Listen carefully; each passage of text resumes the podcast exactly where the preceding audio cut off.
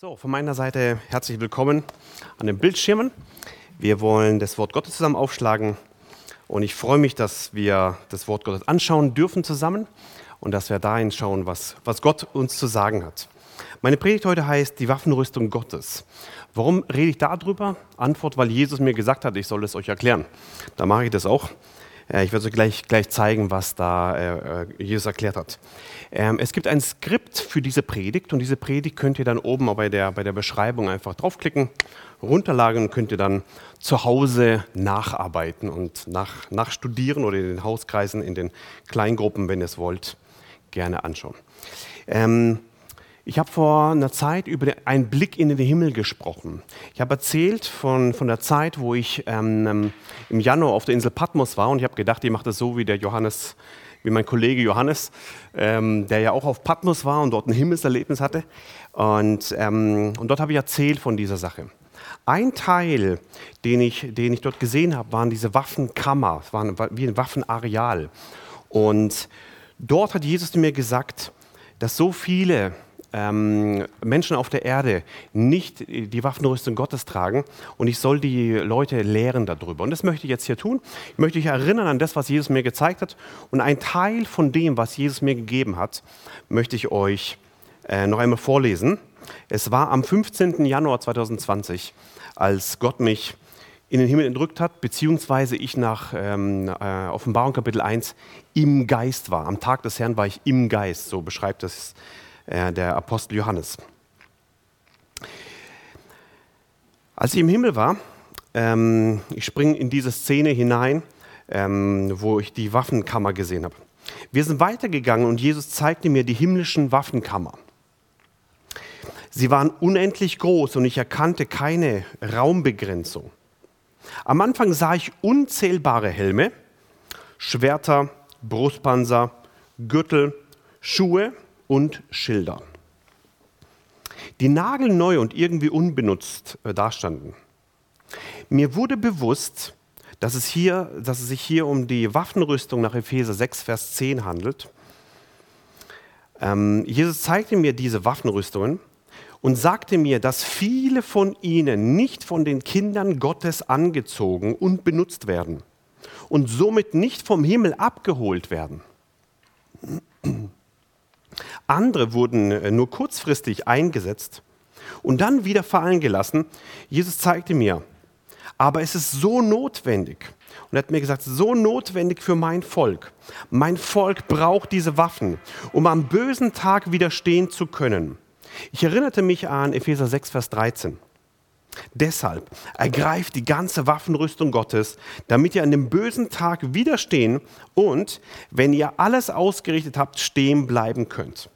Ich konnte Jesus Schmerz spüren, als er mir erklärte, dass er diese Waffen für seine Kinder vorbereitet hat und diese wichtig sind, aber viele, von, äh, aber viele diese Waffen nicht nutzen.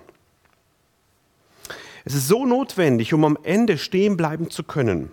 Jesus sagte mir, Daniel, lehre mein Volk, dass sie die ganze Waffenrüstung ergreifen und benutzen sollen.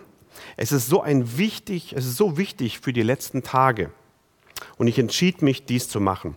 Und heute ist dieser Tag, wo ich tiefer da hineingehen will und Leute lehren will über, ähm, über diese Waffenrüstung Gottes, weil es ein Teil ist von Jesu Herz. Zwischen den Schwertern sah ich kleine Schwerter und wunderte mich und fragte Jesus, warum diese denn klein seien. Jesus äh, lächelte und sagte mir, dass es Kinder auf der Erde gibt, die von klein auf schon mein Wort benutzen, aussprechen und dadurch effektiv in der geistlichen Welt für ihre Familie und für ihre Umgebung wirken. Das begeisterte mich. Jesus zeigte mir solche Kinder und ich sah, ähm, wie deren Waffen und Rüstungen mit den Jahren wuchsen so wie die Kinder auch wuchsen. Ich sah, dass das Material der Waffenrüstung nicht starr, sondern flexibel war, je nachdem, wie jemand wuchs. Auch habe ich gesehen, dass, man, dass das Wachstum im Geistlichen nicht davon abhängig war, wie schnell man auf der Erde wuchs oder wie alt man war. Es gab beispielsweise Kinder, die über, die über wenige Jahre in der geistlichen Welt größer wuchsen und hierdurch auch ihre Rüstung als andere in Jahrzehnten. Das war faszinierend. Weiter in den Waffenkammern, es war eher ein Waffenareal, sah ich sehr viele andere Waffen, die ich auf der Erde noch nie gesehen habe. Es waren himmlische Waffen. In diesem speziellen Bereich sah ich die sieben Posaunen der Endzeit nach Offenbarung Kapitel 8, Vers 2. Über diesen Posaunen sah ich die sieben Schalen des Grimmes Gottes nach Offenbarung 16, Vers 1. Als mir die Wirkung und Macht der Posaunen und der Schalen bewusst wurde, erkannte ich erneut die Siegerstellung des Höchsten. Links daneben, neben den Posaunen und den Schalen, erstrahlte eine scharfe Sichel nach Offenbarung 14, Vers 14.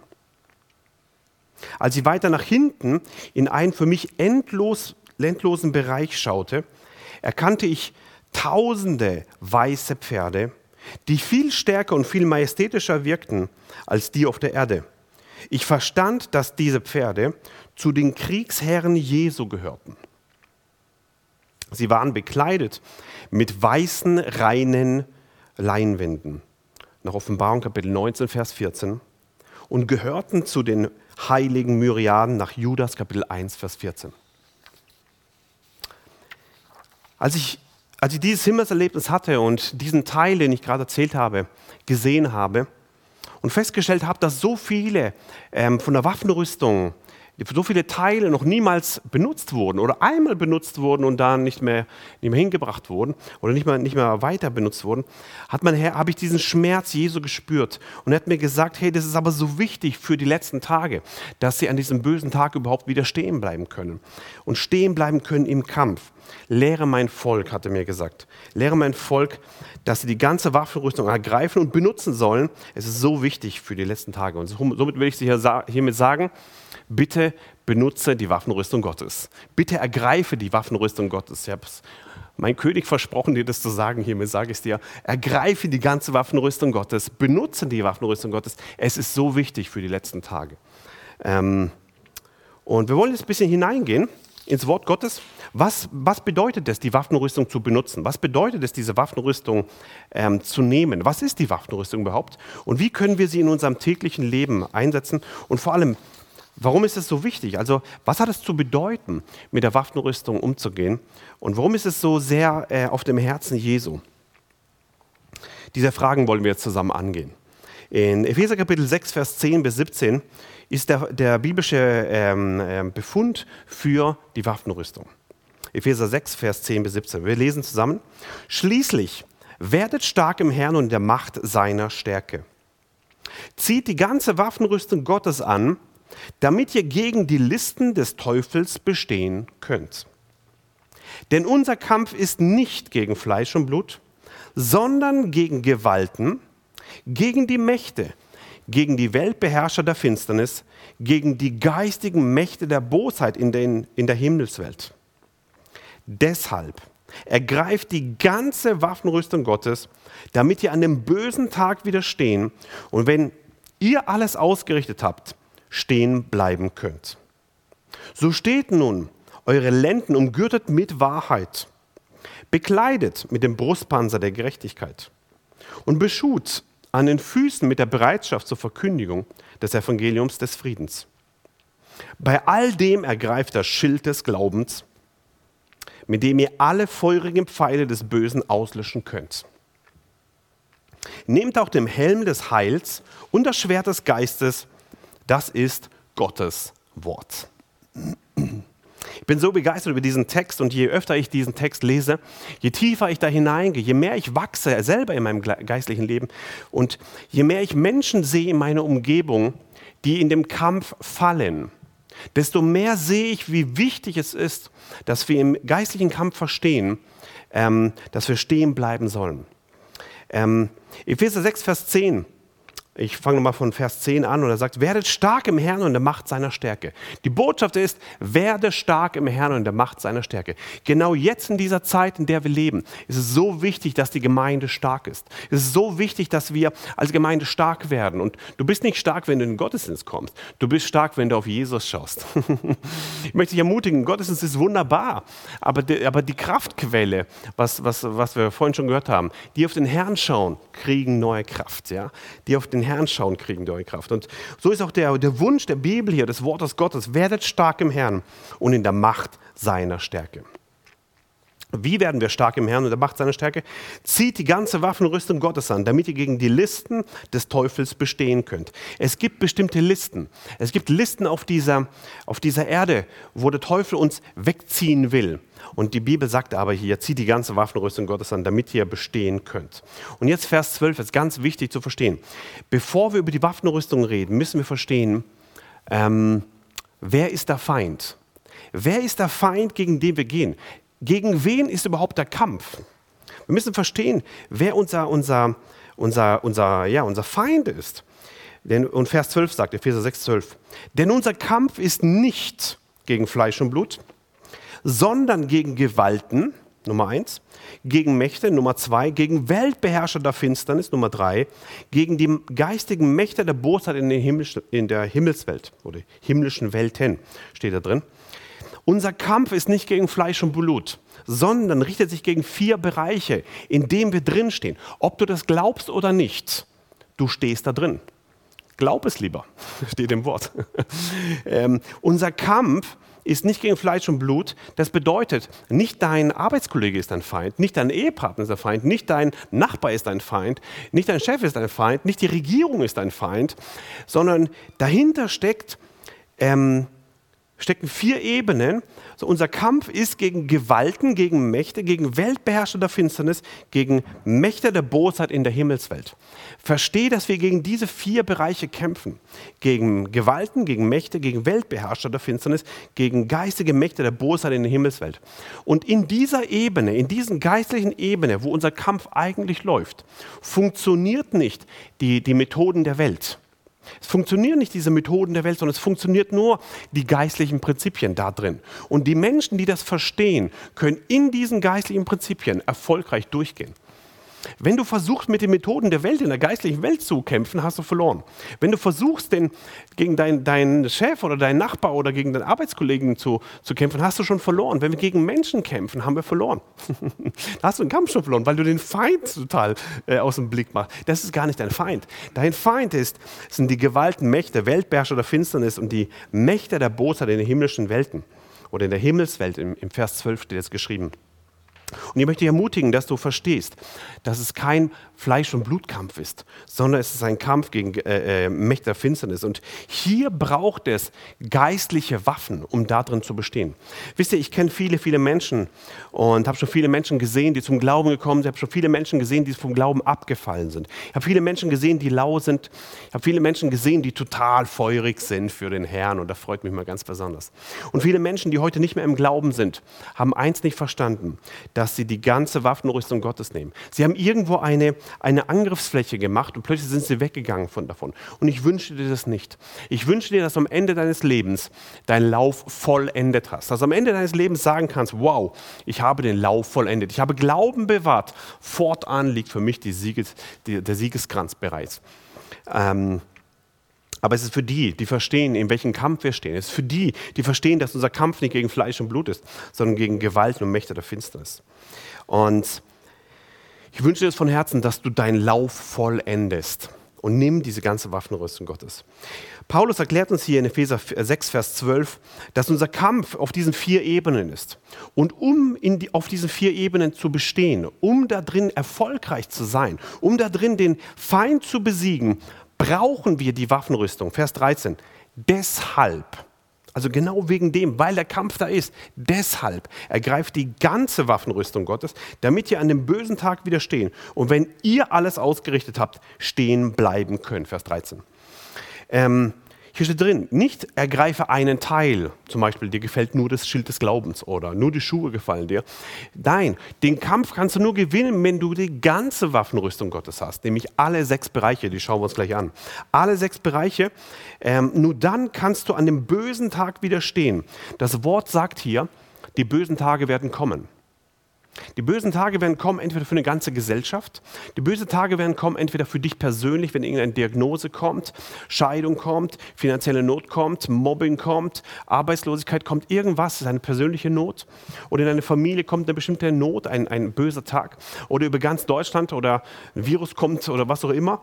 Ähm, wenn wir in diesen bösen Tagen stehen, da steht hier drin, wenn er kommt, dass wir widerstehen müssen. Es gibt Menschen, die an diesen bösen Tagen umgehauen werden. Und es gibt Menschen, die an diesen bösen Tagen widerstehen. Ich wünsche dir, dass du zu der Gruppe gehörst, dass du widerstehst in allen Bereichen. Und wenn ihr alles ausgerichtet habt, stehen bleiben könnt. Die Bibel sagt hier, wenn ihr alles ausgerichtet habt. Es gibt Menschen, die stehen einfach nur rum, so stehen sie rum und, und machen gar nichts und, und, und wundern sich, wenn dann die Angriffe kommen und sie fallen um. Aber es gibt Menschen, die verstehen, ich stehe im Reich Gottes, ich stehe in diesem Kampf, in diesem Kampf nach Epheser 6 und ich werde alles ausrichten mit meinem König. Und hier steht drin, wenn ihr alles ausgerichtet habt, stehen bleiben könnt. Liebe Gemeinde, lieber Zuhörer, lieber, lieber äh, ja, äh, YouTuber, der du da, da zuschaust gerade, ähm, bitte bleib stehen im Kampf bitte hau nicht, lass dich nicht umhauen. Bitte bleib nicht am Boden liegen. Bitte lieg nicht rum, wo der Teufel der seinen Gewinn hat, sondern steh wieder auf. Wenn du fällst, es passiert ein Gerechter fällt, aber der Gerechte steht wieder auf. Ja? Ähm, und hier ist der, der Wunsch von, von Paulus, dass ihr, wenn ihr alles ausgerichtet habt, stehen bleiben könnt. Und jetzt kommen diese sechs Bereiche im Vers 14.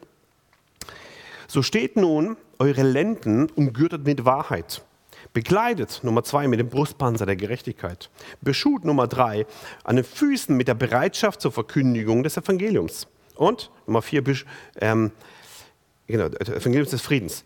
Und äh, bei all dem ergreift das Schild des Glaubens, mit dem ihr alle feurigen Pfeile auslöschen könnt oder des Bösen auslöschen könnt, und nimmt den Helm des Heils und das Schwert des Geistes, das ist Gottes Wort. Und diese sieben, äh, sechs Bereiche wollen wir mal zusammen anschauen. Der Gürtel der Wahrheit oder diese, ähm, steht auch im Vers 14, ähm, so steht nun eure Lenden umgürtet mit Wahrheit. Was ist dieser Gürtel der Wahrheit? Nummer eins. Die Wahrheit ist nichts Subjektives, das jeder für sich selbst entdecken oder, oder festlegen kann. Es gibt nur eine Wahrheit, nämlich das Wort Gottes. Wir leben in einer Welt, wo jeder denkt, die Wahrheit ist relativ, ja, oder viele denken das und denken, oh, ich kann meine Wahrheit selber rausfinden. Ich kann dir eins sagen, die Wahrheit hat einen Namen. Und diese, und diese Wahrheit heißt Jesus Christus, der am Kreuz, der, der gesagt hat auf dieser Erde, ich bin der Weg, die Wahrheit und das Leben. Also ich bin der Weg, ich bin die Wahrheit und ich bin das Leben. Es gibt nur eine einzige Wahrheit und diese eine Wahrheit heißt Jesus Christus. Ich wünsche von Herzen, dass du Jesus annimmst. Und wenn du Jesus noch nie angenommen hast, nimm Jesus an. Er ist der Weg, die Wahrheit und das Leben. Ein Leben, das nicht wahrhaftig ist, öffnet dem Feind eine große Angriffsfläche. Menschen, die fünf Bereiche haben äh, der, der, der Waffenrüstung, aber diese, den Gürtel eben nicht anziehen, der Wahrhaftigkeit, die ein Leben der Wahrhaftigkeit führen, öffnet eine Angriffsfläche für den Feind mit der Folge, dass, dass sie angreifbar sind und wissen gar nicht warum. Warum ähm, ähm, sind sie angreifbar? Weil sie nicht in der Wahrheit leben oder in der Wahrhaftigkeit leben. Und ich wünsche das von Herzen, Johannes 14, Vers 6, was ich schon erwähnt habe, Jesus spricht zu ihm, ich bin der Weg und die Wahrheit und das Leben. Niemand kommt zum Vater als nur durch mich. Und das Gute in Johannes 8, Vers 32 steht drin, und ihr werdet die Wahrheit erkennen und die Wahrheit wird euch frei machen. Das Gute an der Wahrheit oder ähm, am Gürtel der Wahrheit ist, wenn wir in der Wahrheit leben, äh, macht die Wahrheit uns auch frei. Das ist das Gute, ja. Sie hat eine, eine Kraft, uns frei zu machen. Und diese Gürtel der Wahrheit war auch damals im, im Kampf, war das so ein Gürtel, wo du, wo du die, ähm, das Schwert reingesteckt hast. Das war das Grundgerüst überhaupt, wo alles zusammengehalten hat. Und ähm, ich möchte dich ermutigen, dass du die Wahrheit annimmst. Viele Menschen suchen die Wahrheit in der Esoterik, sie suchen in der Wissenschaft, sie suchen die Wahrheit irgendwo in fernöstlichen Religionen und man findet dort keine Wahrheit. Es gibt keine Wahrheit auf dieser Erde, sondern die Wahrheit hat, kam übernatürlich vom Himmel auf diese Erde durch eine einzige Person, durch Jesus Christus. Und, und er, er hat die Wahrheit in Person in sich drin. Und, und die Wahrheit ist das Wort Gottes. Die Wahrheit ist eine, ist eine Beziehung. Ja? Das Wort wurde Fleisch. Und in der Beziehung ist Jesus Christus. Bitte erspar dir die ganze Sucherei auf dieser Erde. Erspar dir die Sucherei im Satanismus, in der Esoterik, in irgendwelchen Energiequellen, in irgendwelchen Bereichen. Es gibt nur eine Wahrheit und diese Wahrheit heißt Jesus Christus. Ich bin der Weg, die Wahrheit und das Leben. Niemand kommt zum Vater als nur durch mich. Nummer zwei, der Brustpanzer der Gerechtigkeit. Was ist dieser Brustpanzer der Gerechtigkeit? Was, was, für was brauchen wir ihn? Ähm, 2. Korinther Kapitel 5, Vers 21 sagt, den, der Sünde nicht kannte, hat er für uns zur Sünde gemacht, damit wir Gottes Gerechtigkeit würden in ihm. Hier steht drin, den, der Sünde nicht kannte, hat er für uns zur Sünde gemacht, damit wir Gottes Gerechtigkeit würden in ihm. Was ist dieser Brustpanzer der Gerechtigkeit? Wie können wir diesen Brustpanzer anziehen? Wie können wir diesen Brustpanzer dauerhaft haben? Es geht nur dann, wenn du verstehst, dass du gerecht gemacht wurdest. Dass du gerecht gemacht wurdest und gerecht bleibst. Dass du in der Gerechtigkeit beharrst. Und wisst ihr, was heißt Gerechtigkeit? Du stehst recht vor Gott. Du bist so, wie du bist, bist du richtig vor Gott. Du musst nichts mehr tun, sondern durch Jesus bist du bereits richtig. Jesus äh, oder der Vater guckt dich nicht an mit deinen Fehlern, er guckt dich an mit den Augen des Blutes von Jesus Christus und sagt, wow, du bist die Gerechtigkeit. Und das Gute ist hier, wenn wir wissen, dass wir die Gerechtigkeit sind in ihm, ziehen wir in diesem Moment diese Waffenrüstung an, diesen Brustpanzer der Gerechtigkeit. Und ähm, wir wollten noch, noch, noch heftiger sagen, du bist nicht nur richtig vor Gott, nicht nur bist du gerecht vor Gott, sondern du bist die Gerechtigkeit Gottes.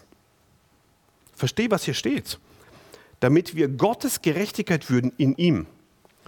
Du bist Gottes Gerechtigkeit. Du stehst auf dieser Ebene von Gottes Gerechtigkeit. Und wenn, wenn Gott dich anguckt, bist du die Gerechtigkeit Gottes. Wenn du jemand bist, wo einen starken Brustpanzer hat, bist du jemand, der versteht, ich sage, ich bin die Gerechtigkeit Gottes? Nicht, weil ich toll bin, sondern weil der toll ist, der in mir ist, das ist Jesus Christus. Und ich möchte dich ermutigen, dass du das verstehst, dass die Gerechtigkeit Gottes in dir ist und dass du selber die Gerechtigkeit Gottes bist. Obwohl du Fehler machst, aber das Blut hat dich frei gemacht. Und Menschen, die das verstehen, dass sie selber sind die Gerechtigkeit Gottes, stehen in einem Brustpanzer, im geistlichen Kampf und sind nicht angreifbar da drin. Menschen, die das bezweifeln und die zum Beispiel gut sind mit ihren Schuhen und mit ihrem, mit ihrem Gürtel der Wahrheit und ähm, mit dem Helm des Heils und so weiter und, und Schwert des Geistes, aber sie haben diesen Brustpanzer nicht. Sie haben immer Zweifel, oh, ich weiß nicht, ob ich richtig bin vor Gott und vielleicht muss ich noch was, etwas tun, vielleicht muss ich noch ein paar Werke hinzufügen, vielleicht braucht Gott das, damit ich besser bin und so. Und Menschen, die daran zweifeln, sie verlieren ihren Brustpanzer. Und wenn der weg ist, dann ist man ziemlich angreifbar im geistlichen Kampf. Und das, was ich jetzt sage, ist nichts, ist, ist kein Spiel. Hier geht es um Leben und Tod. Ich kenne Menschen, die haben den Brustpanzer der Gerechtigkeit verlassen. Sie haben gezweifelt an dem, ob sie wirklich gerecht sind von Gott. Und sie haben im geistlichen Kampf eine Tür aufgemacht, sodass der Teufel da angreifen durfte und konnte. Und Menschen sind gestorben, physisch gestorben heute weil sie zu früh nach Hause gegangen sind, weil sie den Brustpanzer der Gerechtigkeit nicht angezogen haben. Ich möchte dich ermutigen, dass du, dass du weißt, wer du bist. Du bist die Gerechtigkeit Gottes. So steht es in seinem Wort. Und wenn du weißt, dass du die Gerechtigkeit Gottes bist, dann lebst du mit diesem Brustpanzer und das wünsche ich dir von ganzem Herzen. Römer 3, Vers 28. Denn wir urteilen, ähm, dass der Mensch durch Glauben gerechtfertigt wird, ohne Gesetzeswerken. Du bist durch Glauben gerechtfertigt. Die Gerechtigkeit Gottes kriegst du nur dann, oder den Brustpanzer der Gerechtigkeit kriegst du nur dann, wenn du das glaubst, wenn du das verstehst. Du hast es zwar nicht verdient, ich auch nicht, aber ich glaube dem, was Gott gesagt hat. Und hier steht drin, wir werden nicht äh, durch, durch Gesetzeswerke werden wir gerechtfertigt, sondern nur durch den Glauben. Ich möchte dich ermutigen, dass du aus aus der Gerechtigkeit heraus, aus dem Glauben heraus Werke tust. Nicht du tust Werke, um gerecht zu werden, um Gott zu gefallen, sondern weil du weißt, dass du Gott gefällst. Deswegen tust du die Werke aus Liebe, aus Glauben, aus Gerechtigkeit. Du tust Werke, weil du ihn liebst. Du tust Werke, weil du weißt, dass du, dass du den Glauben hast, weil du weißt, du hast diese Gerechtigkeit Gottes. Nicht du tust die Werke, damit du gerecht wirst, sondern wir tun die Werke, weil wir wissen, wir sind die Gerechtigkeit Gottes in ihm. Nummer drei. Die Schuhe der Bereitschaft zur Verkündigung des Evangeliums des Friedens. Was, ist diese, was sind diese Schuhe? Wie können wir diese Schuhe anziehen im Kampf? Wie, wie funktioniert das? Matthäus 28, Vers 19 bis 20. Geht hin, geht nun hin und macht alle Nationen zu Jüngern. Nummer zwei, tauft sie auf den Namen des Vaters, des Sohnes und des Heiligen Geistes. Und Nummer drei, lehrt sie alles zu bewahren, was ich euch geboten habe. Und siehe, ich bin bei euch alle Tage bis zur Vollendung des Zeitalters. Dieser Missionsauftrag ist das Zentrum des Herzens von Gott, warum wir eigentlich auf der Erde sind warum wir diese Botschaften rausgeben, warum wir überhaupt das hier veröffentlichen, damit du zu Hause das hörst. Es gibt einen, ein Leben nach dem Tod. Es gibt einen Retter, der dein Leben retten will. Es gibt jemand, der dich liebt und der nicht will, dass du verloren gehst. Und er will, dass du eine Entscheidung triffst für ihn. Das ist das Evangelium. Er hat sein Blut vergossen, hat sein Leben gelassen für dich, der du gerade zuhörst. Und wenn du Jesus dein Herz gibst, wenn du dein Herz gibst, wenn du ihn bekennst, mit dem Herzen glaubst, mit dem Mund bekennst, sagt das Wort, wirst du gerettet werden. Das ist das Evangelium. Er liebt dich, er will dich, er will dich retten, er hat dich angenommen und du bist wunderbar gemacht. Schmeiß dein Leben bitte nicht weg. Schmeiß dein Leben nicht weg, sondern gib es Jesus Christus, er liebt dich. Und dieses Herzstück, nämlich Matthäus 28, geht hin und macht alle Nationen zu Jüngern. Der erste Schritt ist, also wie, was machen wir? Wir gehen. Wie gehen wir hin? Mit Schuhen. Wir gehen mit Schuhen. Das heißt, sobald du bereit bist, hinzugehen und zu evangelisieren, Menschen von Jesus zu erzählen, dein Zeugnis zu geben, dann gehst du hin und machst Nationen zu Jüngern. Nummer zwei, tauft sie im Namen des Vaters, des Sohnes, des Heiligen Geistes. Und Nummer drei, lehrt sie alles zu bewahren, was er euch geboten hat. Siehe, ich bin bei euch alle Tage bis zur Vollendung des Zeitalters. Jesus ist immer bei uns, immer, immer, immer, jeden Tag. Und das ist das Herz, warum ich rumreise in der Welt. Warum ich überhaupt Missionsreisen mache? Weil Jesus das gesagt hat. Geht hin und macht alle Nationen zu Jüngern. Das ist der, der, Sinn und Zweck, warum es Gemeinde gibt, warum es überhaupt, warum es überhaupt ähm, ja, Gemeinde, Kirche und, und, und die Braut Jesu hier gibt auf dieser Erde. Dann, wir dürfen sie taufen, das machen wir auch dauernd. Und wir freuen uns, wenn du noch nicht getauft bist, bitte lass dich taufen. Ja? Als Erwachsener eine bewusste Entscheidung für Jesus Christus und dann ab dich taufen lassen. Und dann Nummer drei, und lehrt sie alles zu bewahren, was ich geboten habe. Es ist so wichtig, deswegen fliegen wir nächste Woche nach, nach ähm, Namibia. Wir haben mehrere Bibelschulen dort. Wir machen Leute zu Jüngern, wir lehren sie äh, mehrere Monate, manche auch Jahre, lernen sie alle zu, zu, bewahren, was Jesus uns geboten hat oder geboten hat. Deswegen ist es so wichtig, dass wir die Gemeinden nicht, die Versammlungen nicht versäumen. Wir, wir ähm, soweit wir Versammlungen anbieten können, machen wir das natürlich. Ich möchte dich ermutigen, dass du aber trotzdem dabei bist, immer wieder, wenn du kannst und auch im Livestream und die Angebote annimmst, die, die, die es gibt. Ähm, weil es so wichtig ist, dass wir die Lehre bekommen, gute, saubere Lehre. Nicht irgendwelche Meinungen vom Internet, sondern gute und saubere Lehre. Das ist so, so, so wichtig. Apostelgeschichte Kapitel 1, Vers 8 sagt, aber ihr werdet Kraft empfangen, wenn der Heilige Geist auf euch gekommen ist und ihr werdet meine Zeugen sein, sowohl in Jerusalem als auch in ganz Judäa und Samaria und bis ans Ende der Erde. Die Bibel sagt hier, ihr werdet Kraft empfangen, wenn der Heilige Geist auf euch gekommen ist und ihr werdet meine Zeugen sein. Überall. Jerusalem, Judäa, Samaria und bis ans Ende der Erde, bis nach Pforzheim, bis in deine Stadt hinein, bis nach Deutschland, bis nach Europa.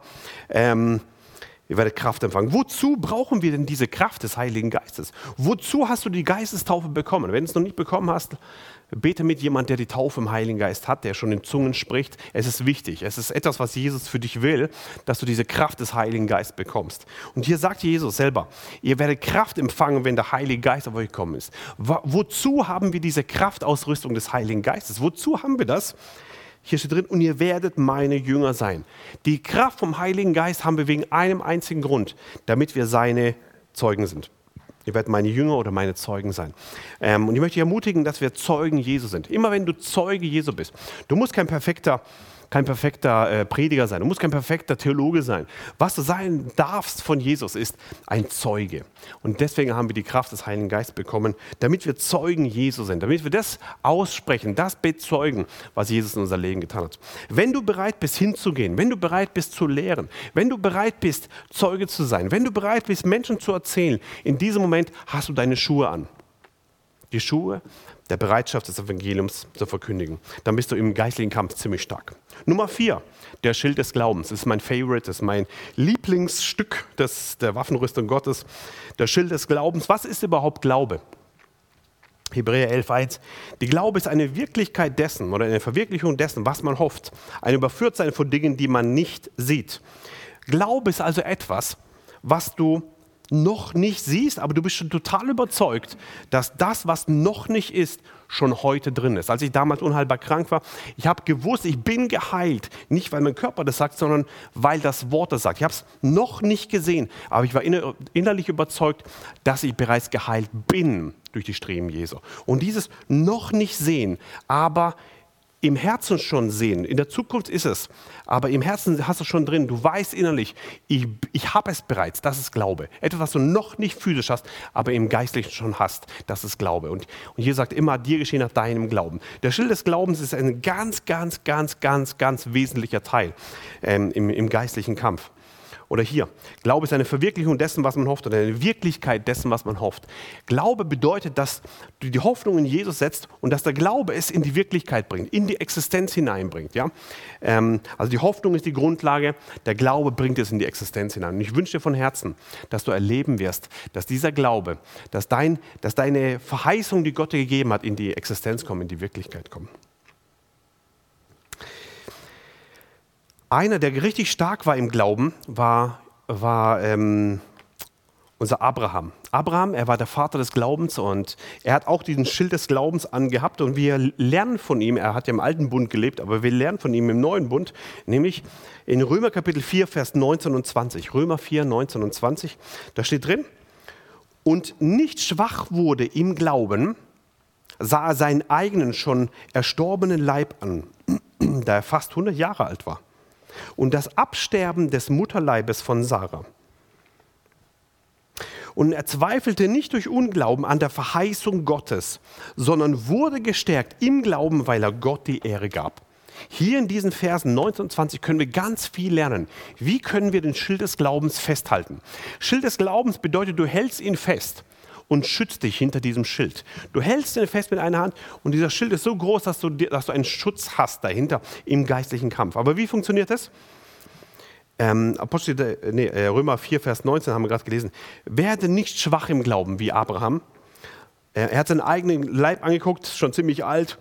Bei seiner Frau ging auch nicht mehr viel. Und dann aber Vers 20 steht drin, und er zweifelte nicht durch Unglauben. Bitte schmeiß den Unglauben raus aus deinem Herzen. Bitte schmeiß die Zweifel raus. Zweifel niemals an der Verheißung Gottes. Das ist Glaube festhalten. Das ist den Schild des Glaubens festhalten. Sondern er wurde gestärkt im Glauben, weil er Gott die Ehre gab. Also wie können, wie, wie können wir unseren Glauben stärken? Indem du Gott Ehre gibst. Wie kannst du Gott Ehre geben? Immer auf Jesus hinweisen. Er ist der, der, Anfänger und Vollender des Glaubens. Er ist derjenige, der alles getan hat. Er ist derjenige, dem alle Ehre gebührt. Und du lobst ihn und preist ihn schon, wenn du morgens aufstehst. Sagst, Halleluja, Jesus, heute ist ein Tag der Freude. Heute ist ein Tag, den du gemacht hast. Wir preisen dich und du, du gibst Gott die Ehre. Und in diesem Moment wirst du gestärkt im Glauben. Ich möchte dich ermutigen, dass du wie Abraham einer wirst, dass du nie schwach wirst im Glauben, dass du nicht zweifelst, nicht mit Unglauben rumläufst, sondern dass du gestärkt wirst im Glauben. Warum? Weil du Gott die Ehre gibst. Und das ist dieser, dieser, dieser Schild des Glaubens. Was ist da dran besonders an diesem Schild des Glaubens? Im Vers 16 können wir es lesen, also ähm, äh, Epheser 6, Vers 16.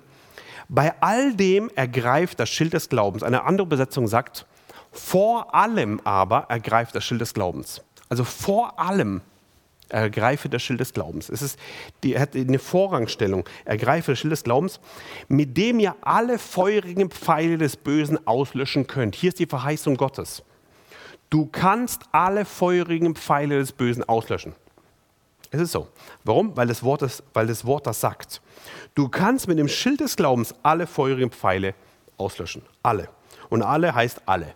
Ähm, ich möchte dich ermutigen, dass du den Schild des Glaubens nimmst und egal welcher Pfeil kommt, ob es Krankheit heißt, ob es Not heißt, ob es, ob es Mobbing heißt, ob es, ob es Virus heißt oder egal wie der, wie der Pfeil ist, Du nimmst dein Schild des Glaubens und sagst, es steht geschrieben, ich glaube dem, was das Wort sagt. Die Verheißung Gottes ist wahr. Und es ist so und ich glaube dem und ich halte das fest. Und jeder Pfeil wird ausgelöscht werden in Jesu Namen, in meiner Familie, in meiner Arbeitsstelle, in meiner Nachbarschaft, in meinem Körper, in meinem Haus in Jesu Namen. Ich möchte dich ermutigen, ich möchte es jetzt machen, ganz praktisch für unsere Gemeinde. Wir haben es erlebt, dass hier viele in Quarantäne waren. Viele von euch, die jetzt gerade zuschauen, ihr wart in Quarantäne für zwei Wochen. Ähm, viele konnten nicht ins Geschäft gehen. Viele waren zu Hause und wir haben viele Pfeile erlebt. Wir haben Pfeile erlebt, wo gegen unsere Gemeinde geschossen wurde. Manche von euch waren sogar im Krankenhaus, manche waren richtig krank. Viele Pfeile sind da gekommen. Ähm, und wir wollen den Schild des Glaubens jetzt ganz praktisch hochheben. Und ich spreche ganz bewusst jetzt aus im Glauben, dass die Pforten der Hölle werden die Gemeinde nicht überwinden. Und wir nehmen das, dieses Schild des Glaubens und da steht drin, die Verheißung ist, dass das Schild des Glaubens alle feurigen Pfeile auslöschen wird. Und dieser feurige Pfeil, der gegen unsere Gemeinde gegangen ist, der gegen dein Haus gegangen ist, der gegen deinen Körper gegangen ist, der gegen deine Emotionen gegangen ist, der gegen dich gegangen ist, diese Pfeile werden dich nicht erreichen. Diese Pfeile werden dich nicht treffen. Diese Pfeile werden dich nicht töten. Diese Pfeile werden dich nicht umhauen.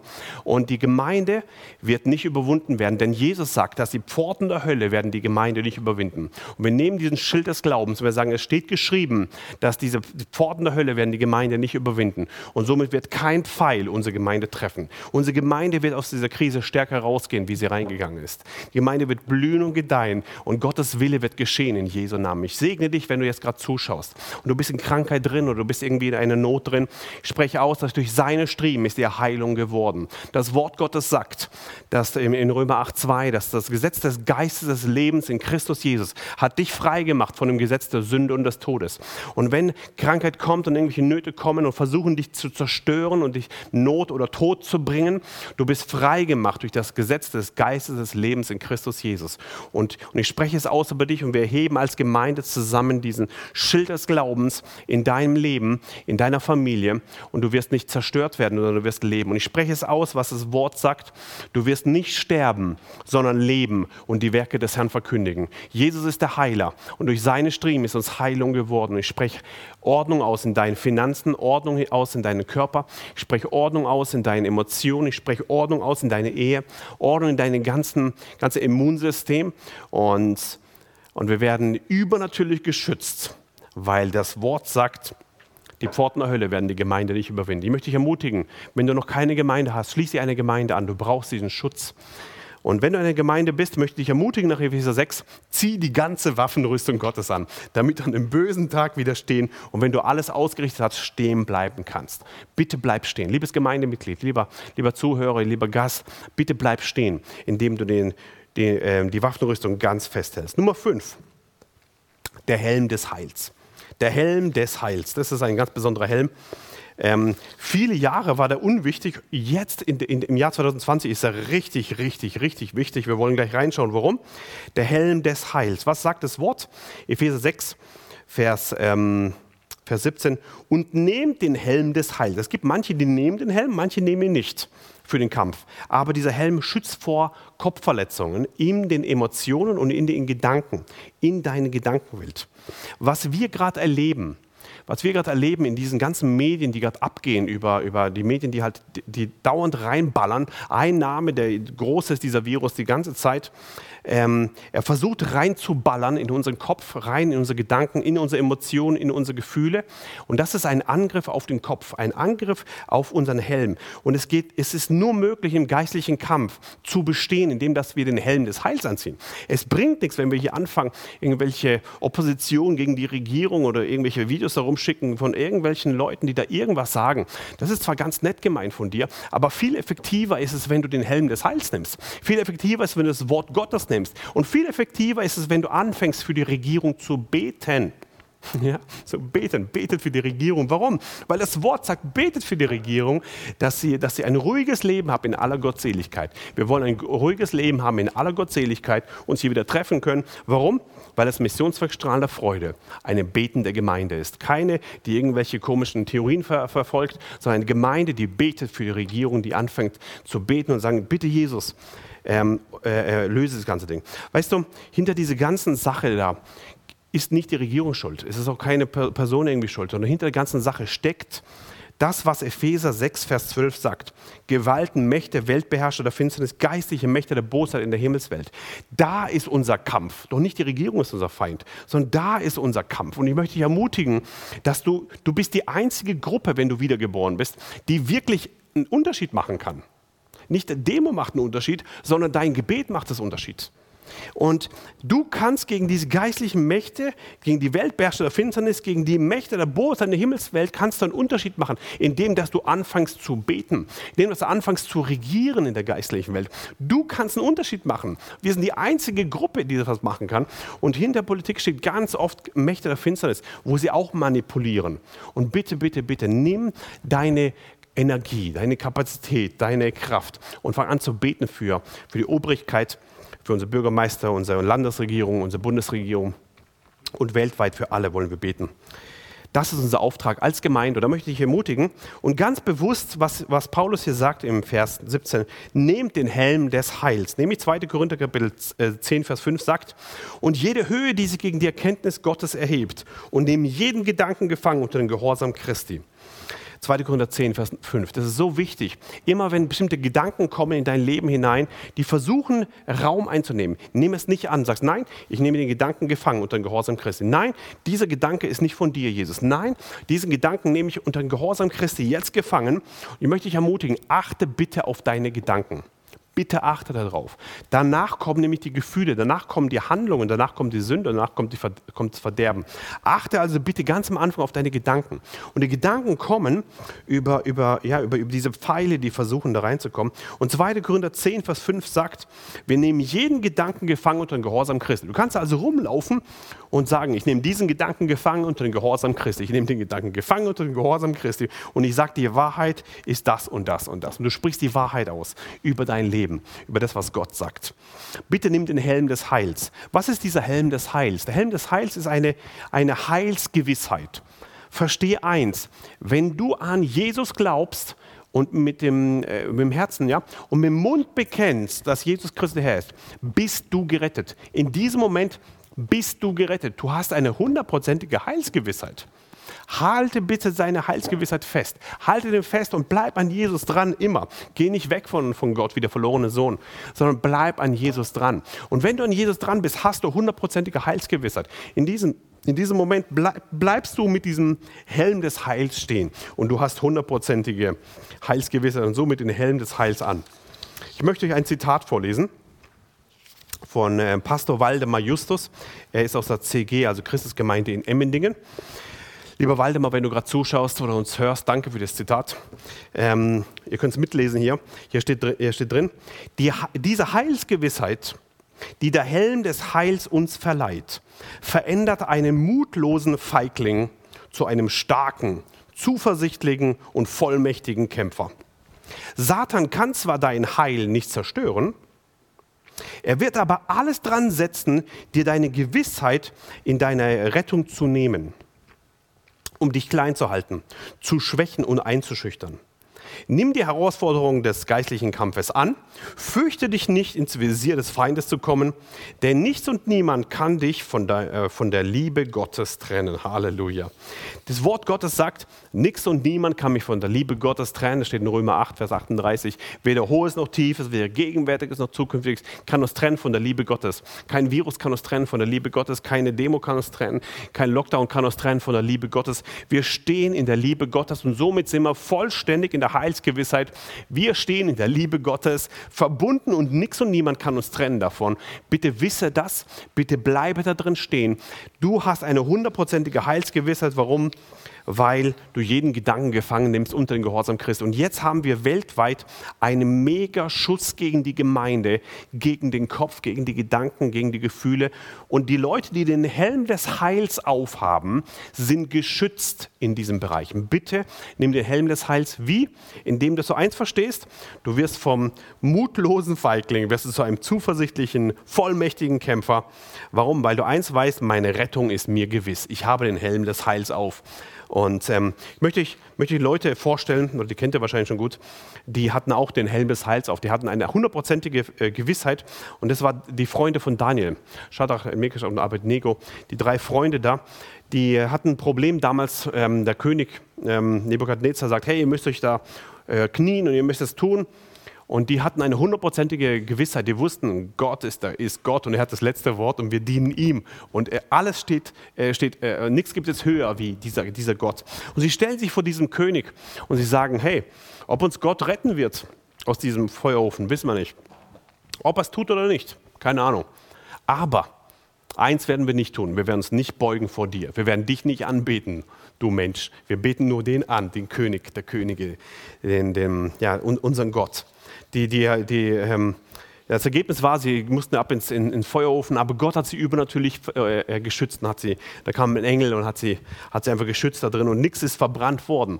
Aber diese, diese Freunde, die hatten 100% eine Heilsgewusst. Sie haben gewusst, sie haben gewusst, ähm, da gibt es etwas Größeres und das ist unser König, das ist unser, unser Gott. Unser Gott Abrams, äh, Abrams äh, und Isaaks, ja. Jakob Abraham, genau. Und ich möchte dich ermutigen da drin, dass du eins weißt, du hast eine Heilsgewissheit, du hast den Helm des Heils auf und wir schauen auf das, was Gott getan hat, nämlich diesen, diesen, äh, diese Heilsgewissheit da drin. Nummer 6, das Schwert des Geistes. Das Schwert des Geistes, was ist Gottes Wort? Und das steht in, in, im Vers 17, somit kommen wir auch langsam zum Ende. Äh, Epheser 6, Vers 17 ähm, nehmt der Helm des Heils und das Schwert des Geistes, das ist Gottes Wort. Das ist Gottes Wort. Ich möchte dich ermutigen, dass du dieses Wort Gottes nimmst. Nimm das Schwert, das ist Gottes Wort. Wir sollen den Teufel nicht aktiv angreifen, sondern uns verteidigen und ihm widerstehen. Das bedeutet, wenn der Teufel kommt in dein Leben und dich angreifen will, dann gehst du dagegen. Und zwar steht es in Jakobus 4, Vers 7. Unterwerft euch Gott widersteht dem Teufel und dann wird er von dir fliehen. Wir haben die Verheißung, wenn du den Schritt 1 tust, unterwerf dich Gott. Nummer 2, dem Teufel zu widerstehen, dann wird der Teufel fliehen von dir. Er hat kein Recht, in dein Haus zu kommen, in deinen Körper zu kommen, in deine Finanzen zu kommen, in deine Umgebung zu kommen, in deine Gemeinde zu kommen, in deine Nachbarschaft zu kommen. Er hat kein Recht. Warum? Weil du dich unterwerfst, Nummer zwei, weil du dem Teufel widerstehst und Nummer drei, er muss von dir fliehen, weil das Wort das so sagt. Und wie können wir widerstehen? Wie können wir also das Schwert nehmen und wie können wir dem Teufel widerstehen? Wie funktioniert das? Wir wollen lernen von unserem König Jesus. Der König Jesus sagt in Lukas Kapitel 4, Vers 8, der Teufel kommt direkt zu ihm und es gibt einen Bettler, also einen Kampf zwischen dem Teufel und dem König Jesus. Und die beiden stehen sich gegenüber und sie reden miteinander. Und Jesus fängt nicht an zu argumentieren. Er versucht nicht mit irgendwelchen logischen äh, Sachen zu, zu reden, sondern er hat eine einzige Sprache. Es steht geschrieben. Und Lukas 4, Vers 8 sagt, und Jesus antwortete ihm und sprach, es steht geschrieben, du sollst dem Herrn, deinen Gott, anbeten und ihm alleine dienen. Jesus hat also verstanden, der Teufel kennt nur eine Sprache. Er versteht nur eine Sprache und diese Sprache heißt das Wort Gottes. Versuch niemals im geistlichen Kampf mit deiner tollen Meinung zu argumentieren. Deine Meinung bringt gar nichts. Es gibt nur einer, der eine Meinung hat, und das ist der König der Könige, der Herr der Herren. Und es steht in seinem Wort geschrieben. Und im Königreich Gottes hat nur einer was zu sagen, und das ist der König. Jesus. Und wenn du dich auf sein Wort stellst, dann hast du gewonnen. Wenn du dich auf dein Wort stellst, hast du verloren. Bitte nimm nicht dein Wort, nimm sein Wort. Nimm das Schwert des Geistes, was ist? Gottes Wort. Und Jesus selber, er widersteht hier dem Teufel, indem er nicht rumdiskutiert, sondern er sagt, es steht geschrieben. Ich möchte dich ermutigen, wenn der Teufel versucht und dich angreift in deinem Leben, benutzt nur eine Sprache, nur ein Schlüssel, der da heißt, es steht geschrieben. Deswegen solltest du Bibelstellen auswendig lernen. Ja? Bibelstellen wissen, oder du brauchst nicht viele, aber die Schlüsselbibelstellen brauchst du für deinen Kampf. Also wenn, wenn du nacht, nächtliche Aktionen hast mit irgendwelchen Angstzuständen und Angst kommt und bindet dich und blockt dich, fängst du an zu sagen, Teufel verschwinde. Denn es steht geschrieben in 2 Timotheus 1, Vers 7, dass ich nicht den Geist der Angst habe, sondern der Kraft, der Liebe und der Besonnenheit. Du stehst wie Jesus, widerstehst du dem Teufel. Du unterwirfst dich Gott, du widerstehst dem Teufel und er muss von dir fliehen. Und dann fängst du an zu sprechen, mitten in der Nacht, während die Angstzustände kommen wollen. Das hast du in Jesu Namen, bin frei gemacht davon und die vollkommene Liebe vertreibt jede Furcht. Du gehst im Glauben dagegen und weißt eins, Gott holt dich da raus. Du gehst, also es steht geschrieben, diesen geistlichen Kampf nimmst du an. Nimmst das Wort Gottes, was so stark ist. Wenn Krankheit in deinem Leben kommt und wenn, wenn, wenn die Ärzte sagen, hey, du hast nur noch drei Wochen, drei Monate, drei Jahre zu leben und dann ist zu Ende, dann sagst du eins, das steht nicht in meinem Wort. Das steht nicht in meinem Wort. In meinem Wort steht geschrieben, dass, dass durch seine Striemen ist mir Heilung geworden. Nimm das Wort Gottes an. Nimm das Wort Gottes an. Medizinisch müsste ich heute im Rollstuhl sitzen, aber durch seine Striemen ist mir Heilung geworden. Und ich möchte dich ermutigen da drin, dass alles möglich ist für den, der da glaubt. Bitte nimm das Wort Gottes. Bitte nimm es. Es hat eine Kraft. Und lass es nicht rumliegen, sondern nimm es. Es gibt ein ziemlich krasses äh, ähm, Zitat von Mahatma Gandhi, das möchte ich euch vorlesen, ähm, der da ziemlich scharf dagegen geht oder ziemlich scharf etwas sagt und das möchte ich euch zeigen. Hier könnt ihr mitlesen.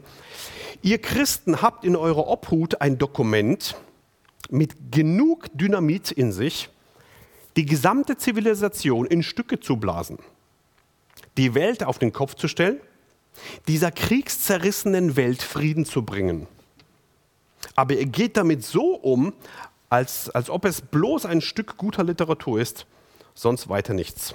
Mahatma Gandhi. Möchte ich ermutigen, dass wir keine Person sind, die nur denken, es ist historisch kritisch irgendein Buch, sondern die eins wissen, das ist das Wort Gottes. Das Wort Gottes. Ja? Als ich äh, mein Himmelserlebnis hatte und ähm, mein erstes. Und ganz am Ende frage ich Jesus, wie sieht dein Wort aus? Wie sieht das Wort Gottes aus? Und er zeigt mir sein eigenes Gesicht von der Seite und ich sehe sein Gesicht so ganz groß und sein Gesicht ist größer wie die ganze, das ganze Universum und vor seinem Gesicht sind die ganzen, ähm, äh, ganzen, ganzen Planeten. Die Erde ist dort, die Sonne ist dort, also alles ist da vorne und er hat gesprochen. Und sein Wort war die Kraft, die Energie, die Möglichkeit, also das, das ganze Universum zusammenzuhalten, alleine durch sein Wort. Ich habe mich erinnert an 1. Mose 1, als Gott sprach. Und als Gott gesprochen hat, ist alles entstanden. Durch das Wort Gottes ist alles entstanden. Als ich das verstanden habe, wie mächtig das Wort Gottes ist, habe ich mich entschieden, bis zum Ende meines Lebens werde ich eins verkündigen. Nicht meine Meinung, sondern Gottes Wort. Und das Wort Gottes sagt, es steht geschrieben. Und wenn Jesus das macht, möchte ich auch ermutigen. Nimm das Wort Gottes. Fang nicht an, irgendwelche tollen, tollen Meinungen von irgendwelchen Leuten zu posten. Das ist auch toll, ist auch gut. Aber es gibt etwas, was viel höher ist. Und das ist das Wort Gottes.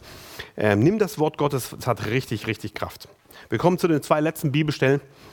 In Hebräer Kapitel 4, Vers 12, da steht drin, denn das Wort Gottes ist lebendig und wirksam und schärfer als jedes zweischneidige Schwert und durchdringen bis zur Scheidung von Seele und Geist, sowohl der Gelenke als auch des Markes und ein Richter der Gedanken und der Gesinnungen des Herzens. Das Wort Gottes ist scharf. Das Wort Gottes ist lebendig und das Wort Gottes ist wirksam. Ich möchte dich ermutigen, das Wort Gottes ist wie ein zweischneidiges Schwert, schärfer wie jedes zweischneidige Schwert und es hat die Kraft zu scheiden zwischen Seele und Geist, Lenk, Gelenke und des Markes und ist ein Richter der Gedanken und der Gesinnungen des Herzens. Wenn du nicht weißt, woher kommt mein, mein, mein Gedanken, woher kommt meine, meine Herzensbewegung, woher kommt das alles, dann nimm das Wort Gottes. Füll dich mit dem Wort Gottes. Nimm das Schwert des Geistes und benutze das Schwert des Geistes. Letzte Bibelstelle in Markus Kapitel 13, Vers 31. Eine meiner Lieblingsbibelstellen. Der Himmel und die Erde, sie werden vergehen, meine Worte aber werden nicht vergehen. Himmel und Erde, sie werden vergehen, meine Worte aber sie werden nicht vergehen. Halleluja. Ich möchte dich ermutigen, dass du auf seine Worte stehst, dass du auf seine Worte festhältst, dass du seine Worte ähm, ernst nimmst und dass du seine Worte nimmst und sagst, es steht geschrieben, dass die, meine Worte werden niemals vergehen. Und wenn du dich auf die Worte Gottes stellst in deinem Leben, wird dein Leben Erfolg haben und wird dein Leben Bestand haben und du wirst nicht untergehen. Die, die Welt wird untergehen, aber du nicht. Warum? Weil du auf Gottes Wort stehst. Ja? Und ich möchte dich ermutigen, das hat echt Bestand, nämlich das Wort Gottes. Ganz am Ende möchte ich euch noch eine Tabelle zeigen. Eine Tabelle mit diesen sechs Punkten, also auf den Punkt gebracht. Was ist diese Waffenrüstung Gottes? Nummer eins hier, Gürtel der Wahrheit, Brustpanzer der Gerechtigkeit, Schuhe der Bereitschaft zur Verkündigung des Evangeliums. Nummer vier, Schild des Glaubens, Helm des Heils und das Schwert des Geistes. Was ist das Wort Gottes?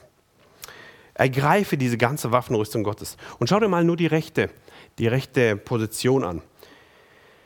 Also nur die, die rechte Seite. Hier geht es um Wahrheit. Hier geht es um Gerechtigkeit. Hier geht es um das Evangelium, die Verkündung des Evangeliums. Hier geht es um Glauben, es geht um das Heil und es geht um das Wort Gottes. Es geht im, im, der, bei der Waffenrüstung Gottes nicht um die Bereiche, also Gürtel, Brustpanzer, Schuhe, Schild, Helm und Schwert, sondern es geht letztendlich über etwas, das ist ja nur ein Bild für das, um was es wirklich geht. Wenn du also, wenn du also Bestand haben willst im Reich Gottes, schau doch mal diese Tabelle an. Es geht nämlich um Wahrheit. Es geht um Gerechtigkeit. Es geht um das Verkündigen des Evangeliums. Es geht um Glauben. Es geht um dein Heil. Es geht um das Wort Gottes. Und wenn du in deinem Leben diese Bereiche machst, hast du automatisch die ganze Waffenrüstung Gottes an. Und ich möchte dich ermutigen, dass du diese Waffenrüstung anziehst. Und ich möchte nochmal das vorlesen, was ich am Anfang ähm, vorgelesen habe in Epheser Kapitel 6, Vers 10 da, wo wir die ganze Waffenrüstung angeschaut haben. Und da wollen wir mal reinspringen in, in, in Vers 14. Ich lasse mal die ganzen Bilder weg und gehe nur hinein in, die, in, in den Inhalt, was Gott eigentlich da, da, damit vermitteln will. So steht nun umgürtet mit Wahrheit, bekleidet mit Gerechtigkeit, beschut mit der Verkündigung des, äh, äh des, äh, der Bereitschaft zur Verkündigung. Bei all dem ergreift Glauben mit dem ihr alle Folgen Pfeile des Bösen auslöschen könnt. Nehmt Heil und Gottes Wort. Wenn wir die Bilder wegnehmen und mal nur auf diese Punkte drauf gucken, geht es um diese Bereiche. Nimm, sei wahrhaftig, nimm die, nimm die Wahrheit, ähm, nimm die, die Gerechtigkeit, verkündige das Wort Gottes, halte den Glauben fest, nimm das Heil und nimm das Wort Gottes. Und dann wirst du ein Leben führen, wo tatsächlich ähm, wo du am, am, bösen Tag widerstehen kannst. Und Vers 13, mit dem möchte ich enden, äh, Epheser Kapitel 6, Vers 13. Deshalb ergreift die ganze Waffenrüstung Gottes, damit ihr an dem bösen Tag widerstehen und wenn ihr alles ausgerichtet habt, stehen bleiben könnt. Ich wünsche dir von Herzen, dass wenn ein böser Tag kommt, dass du derjenige bist, wo die ganze Waffenrüstung Gottes annimmt damit du im bösen Tag widerstehen kannst und wenn du alles ausgerichtet hast, dass du dann stehen bleiben kannst. Halleluja. Ich möchte zum Abschluss noch beten mit uns. Jesus, wir danken dir für dein Wort, wir danken dir für das, was, was du offenbart hast hier. Wir danken dir für das, was du uns in deinem Wort offenbart hast. Und ich segne jetzt jeden einzelnen Zuschauer. Ich segne jeden einzelnen, der dein Wort angenommen hat, der dein Wort gerade gehört hat oder gesehen hat hier über, über, über YouTube. Und wir danken dir, dass dieses Wort Macht hat, mächtig ist zur Zerstörung von Festungen. Und ich danke dir, dass die Gemeinde nicht untergehen wird und jeder Zuschauer hier nicht im Kampf umfallen wird, sondern dass er seine ganze Waffenrüstung Gottes nimmt. Alles.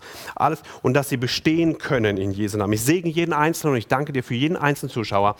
Und, und ich spreche deinen Segen hinein und danke, dass du jeden Einzelnen stärkst, dass dein Wille geschieht. Und ich möchte dich ermutigen, auch in deinem Leben, vergiss eins niemals, du bist höchst begünstigt, tief geliebt und mächtig gesegnet. Amen.